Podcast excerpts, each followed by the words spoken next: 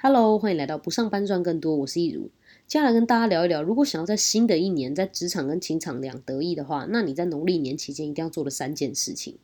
已经开始了为期九天的年假了，不知道大家是怎打算要怎么运用这九天的假期呢？现在疫情的状况又变得比较紧张一点，所以还是要提醒大家，非必要的情况尽量不要去人很多的地方。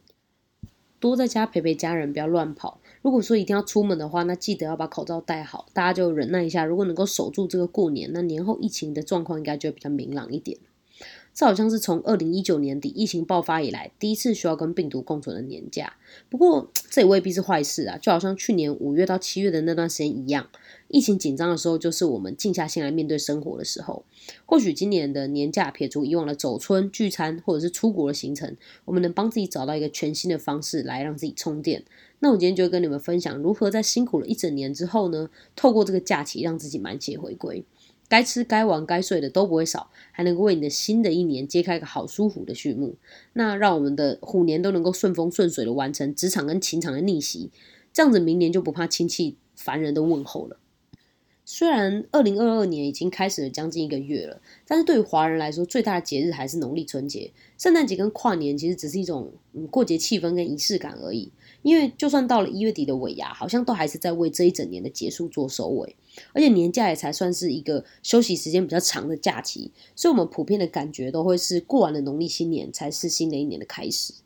呃，我们其实每个人都会需要这种有希望的感觉，所以我们通常都会在新年的时候给自己一个重新开始的机会，放下过去，活好当下，准备未来。那我觉得农历新年是一个回顾、疗愈跟展望的时刻，因为我们终于有一些自己的时间，能够好好整理我们的内心跟生活。能够放慢步调，好好休息，并且帮自己规划一下新年的新方向。所以，整理、休息跟规划就是农历年必做的三件事。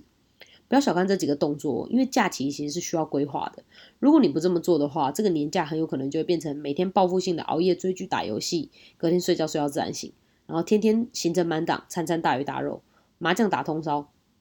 购物到剁手，这种会让人消耗精神又有点伤身的过过年方式。那如果是这样的话，在这样的假期结束之后，你的身心只会更累而已，更不要说还能够充满能量的面对新的一年的工作跟挑战了。那相反的呢，一个有质量的假期是能够疗愈你过去一整年忙碌失衡又没有方向感的生活状态的，它能够让你的身心放松，真正达到满血复活的功能，这样才是真的有休息到。因为休假除了身体需要休息之外呢，心理更需要休息。但是想要让心理得到适当的休息，就是一个大学问了。又不能太紧凑，又不能太松散，既不能太废，也不能太潮，所以这肯定是需要安排的。最好是还能够呃提前规划好时间的分配，呃，先知道多少时间是给自己独处的，多少时间是给家人的，多少时间是给你喜欢的事物用来放纵一下的，又有多少时间是让你的休身体休息的，然后有多少时间是跟朋友叙旧的。这样一来，就能够在每个聚会的场合都尽情的享受当下，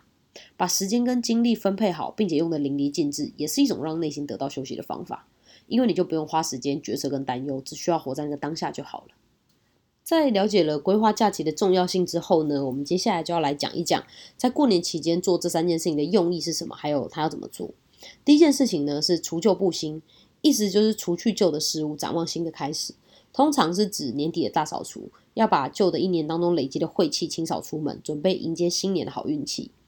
那除了习俗上的原因之外呢，我觉得更重要的是。打扫家里跟整理自己的物品，其实也是在整理自己的内心，这是一个重新了解自己的过程。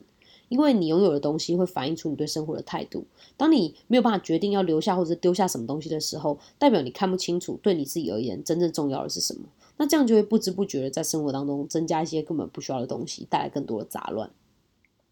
所以在每年的最后呢，透过收拾自己的物品，重新了解自己，整理自己内心的混沌，也确认自己真正喜欢什么，这件事情很重要。也能够让你这一年来疲惫的身心得到疗愈。那在这里指的除旧布新，我讲的是你的个人区域。如果你是一个人住，那这个区域指的就是你家。那如果你跟家人同住，这个区域可能就是你的房间、书桌跟衣柜之类的。不是说不用帮家里打扫大扫除啦，心有余力的话，还是可以帮忙一下。但是对于整理自己的内心，让你能够得到平静，找到适合自己的风格跟生活方式来说，整理自己的区是绝对必要的，而且还能够借此挪出空间来买更多东西。没有啦，这是开玩笑的。不论你要整理的是哪个区域，都要遵循以下这五个步骤：丢弃、分类、收纳、清洁跟补行。整理的第一步啊，就是丢，不是把垃圾排整齐、衣服折好就要打扫。舍弃才是整理最关键的步骤。假如你要整理衣柜，就把所有的衣服都拿出来，透过以下这四个指标来做筛选。第一，尺寸不合的，穿太小件穿起来像灌肠，或者是太大件穿起来衣不合身、两眼发昏的这种衣服，不要再骗自己说你会变瘦，或者是这是 oversize 的风格了。新的一年想要穿出质感的第一步，就是放弃跟你身形不合的衣服。第二点，不符合现在身份的，像我有一顶黄色的洋基棒球帽，那是我二十岁的时候买的，那时候觉得戴起来好帅又好潮，可是现在戴起来就只有屁而已，而且还卖不出去。因为我们会成长嘛，那我们适合的风格也会改变，所以我们需要不断的调整。然后三，超过两年没穿的衣服，如果你可以两年都不穿它，还活得好好的，就代表你不会再穿它了，而且你也不再需要它了。然后四是问自己说，我穿这件好看吗？问对问题很重要，不要问说，诶，我可能会穿吗？它可以变成家居服吗？因为每件衣服都可以变成家居服，但你其实并不需要这么多件家居服。如果你穿了没有很好看，那你就要舍弃它。透过上面的指标，你就能够筛选出真正需要留下的衣服，然后之后再再依据使用场景来分类，比如说呃夏装还是冬装啊，正装还是休闲啊。分类完以后再清洁跟收纳，最后布新的这个环节，除了把空间装点成自己喜欢的样子之外呢，另一个含义是，下次如果你真的要买衣服，你才会知道自己需要哪种类型的衣服。除此之外，以后买衣服的时候也要问自己说，我买了会马上穿它出门吗？还是会让它一直躺在我的衣柜里占用空间，期待有一天可以找到它的穿搭方式。因为它挂在架上很好看，或是 model 穿起来很好看，跟你适不适合，你会不会搭配，你穿起来好不好看，是完全没有直接关系的。透过这样系统性的整理跟买进呢，就不会呃不小心就塞爆你的衣柜，让你所拥有的衣服超过你有的收收纳空间了。我只用衣柜举例而已，但其他的场域也是呃按照这个原则来比照办理。花一点点时间这样做，那整理完以后，你不只会很有成就感，还会有一种神清气爽的感觉。我个人是觉得还蛮疗愈的。那第二件事情呢，就是好好休息。就像前面说到了一样，我们忙碌了一整年，终于有一个长一点的假期，真的要好好放松自己的身心。除了前面提到的方式之外，我个人的建议是在休假期间，呃，安排行程尽量不要排得太紧凑。不要觉得没排满就是在浪费休假时间，因为休假的本质跟真正的意义是休息，而不是行军打仗或是踩点赶行程。重点还是要你有觉得开心跟享受才行。呃，可以去做一些你一直想做但之前都没有时间做的事情，比如说看一部好的剧啊，呃，拼个拼图，做一些手作，跟家人朋友打打打麻将，玩 Switch，又或者去海边走走都可以。在选择做什么事情会让自己放松跟快乐的这个部分呢，其实也是需要去感受自己的想法。要了解自己，才能够做出满意度最高的选择。如果你是想要呃让身体休息、补个眠的话，那尽量呢也不要改变你原先的作息太多，可能可以比平常晚起个一小时、两小时，呃，然后中午或下午累的时候再睡个午觉，但是不要变成熬夜熬到快天亮，然后又睡到下午的这种生理时钟，因为并不是睡得久就能够补到眠。睡的时间点跟质量还是很重要的，而且年假毕竟也只有不到十天而已。如果你把你自己的生理时钟打乱了，那开工以后痛苦的肯定是你自己。还有就是呢，好的情感交流对于心理能量的补充是很有帮助的，所以可以趁着过年期间好好陪陪家人，或者是跟朋友进行一些比较有质量的相处，这样也会很有放松的感觉哦。再来就是第三件事，年度规划，为即将结束的一年做收尾，并且开启新的一年，这是很重要的动作。但这次的做法呢，跟以往不一样。这是我们只需要透过三个简单的问题来为现在的你找到目标，而不是为了配合新年强加一个呃看起来漂亮的新目标在自己身上。如果把新年新希望当成目标，就很会很像是为了满足新鲜感而冲动性购物。这种新买的年度目标，不止实现的机会不大，还会变成明年的挫折跟压力。所以呢，认真回答下面三个问题，就能够很好的达成回顾跟展望的功能，而且是很接地气的那种哦。第一个问题，你去年最美好的一件事情是什么？这是在让你回顾过去一年自己完成了什么。那件事一定是对你有意义，而且很重要的。你不会说哦，最美好的是我吃了一顿饭，但你可能会说哦，我跟谁去哪吃了一顿饭，那修复了我们之间的关系，因为那个人对我而言很重要。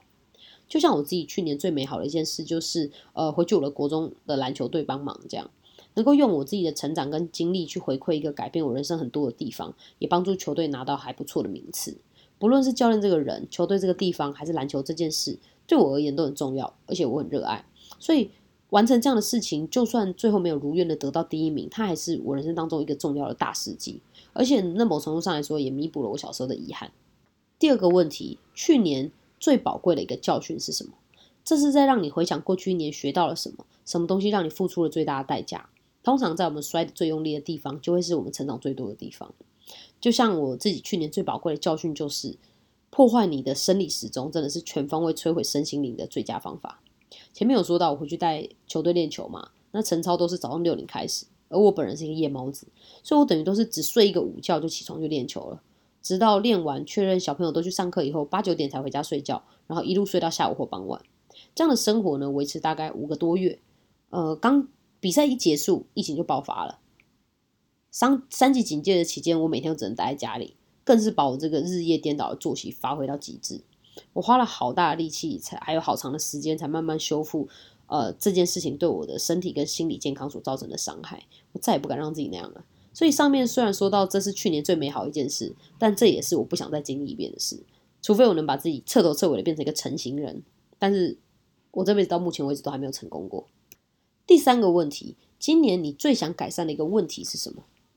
这部分是让你去审视自己的人生，在现在有什么事情最困扰你，是痛点的才会有改变的动机，不像随便许一个发大财或者是拥有川字机这种愿望一样缺乏去为他努力的动力。这种许愿形式的目标就是，如果天上掉钱下来，或是掉一块腹肌来，那我会拿个脸盆去把它接住。但如果要自己去努力，还要改变，而且很辛苦的话，那就先不用。我现在这样好像也也挺好的，也没什么问题。这就是为什么每年的新年新希望都写的差不多，但我们年底的样子也都跟年初长得差不多的原因。因为那并不是真的在折磨你的事情，所以它并不会让你积极的去为它努力跟改变。所以在新的一年，不要再写愿望清单了。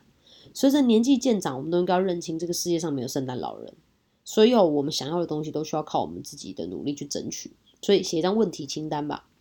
从如何解决已经存在的问题来着手，拿出一张空白的纸。把在你自己心中感觉到担忧的切身问题一个一个列上去。这么做呢，不是要你觉得消极负面或者是沮丧抱怨，而是要你改变角度。我们开始从问题去想象自己需要解决什么跟完成什么。比如说，不知道自己要什么，不知道自己喜欢什么，就是很多人都有的问题。那他在问题清单上就会变成：我不知道自己喜欢什么，呃，我所以我需要找到一个可以生根投入的兴趣或技能。如果这个问题真的很困扰你，那就把找到这个兴趣跟技能当成今年一定要完成的事情。这样子，今年过后，你就不再是一个不知道自己要什么的人了。一年解决一个真正困扰自己的问题，其实就已经很不容易了。而且完成了，会有一种人生大要件的感觉，这才是真正在前进，而不是每一年定一些华而不实的目标，每年都没达成，最后连写下目标的动力都没有了。像我有个朋友啊。他就是因为财务状况很混乱，所以导致他在感情里没办法独立，常常会不小心被情绪勒索。这样这件事情折磨了他很久，然后于是他就发狠说，他一定要让自己学好财务管理，跳脱这个泥沼。